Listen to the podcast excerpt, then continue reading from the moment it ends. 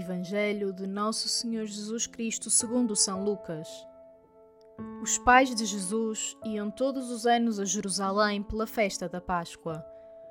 Quando ele chegou aos 12 anos, subiram até lá, segundo o costume da festa. Terminados esses dias, regressaram a casa e o menino ficou em Jerusalém sem que os pais o soubessem. Pensando que ele se encontrava na caravana, fizeram um dia de viagem e começaram a procurá-lo entre os parentes e conhecidos. Não o tendo encontrado, voltaram a Jerusalém à sua procura. Três dias depois, encontraram-no no templo, sentado entre os doutores, a ouvi-los e a fazer-lhes perguntas.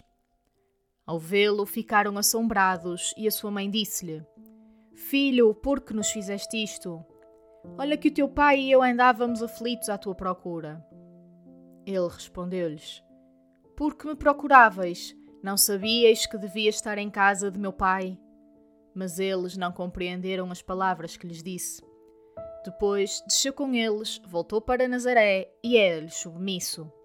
Sua mãe guardava todas estas coisas no seu coração. E Jesus crescia em sabedoria, em estatura e em graça diante de Deus e dos homens. Palavra da Salvação.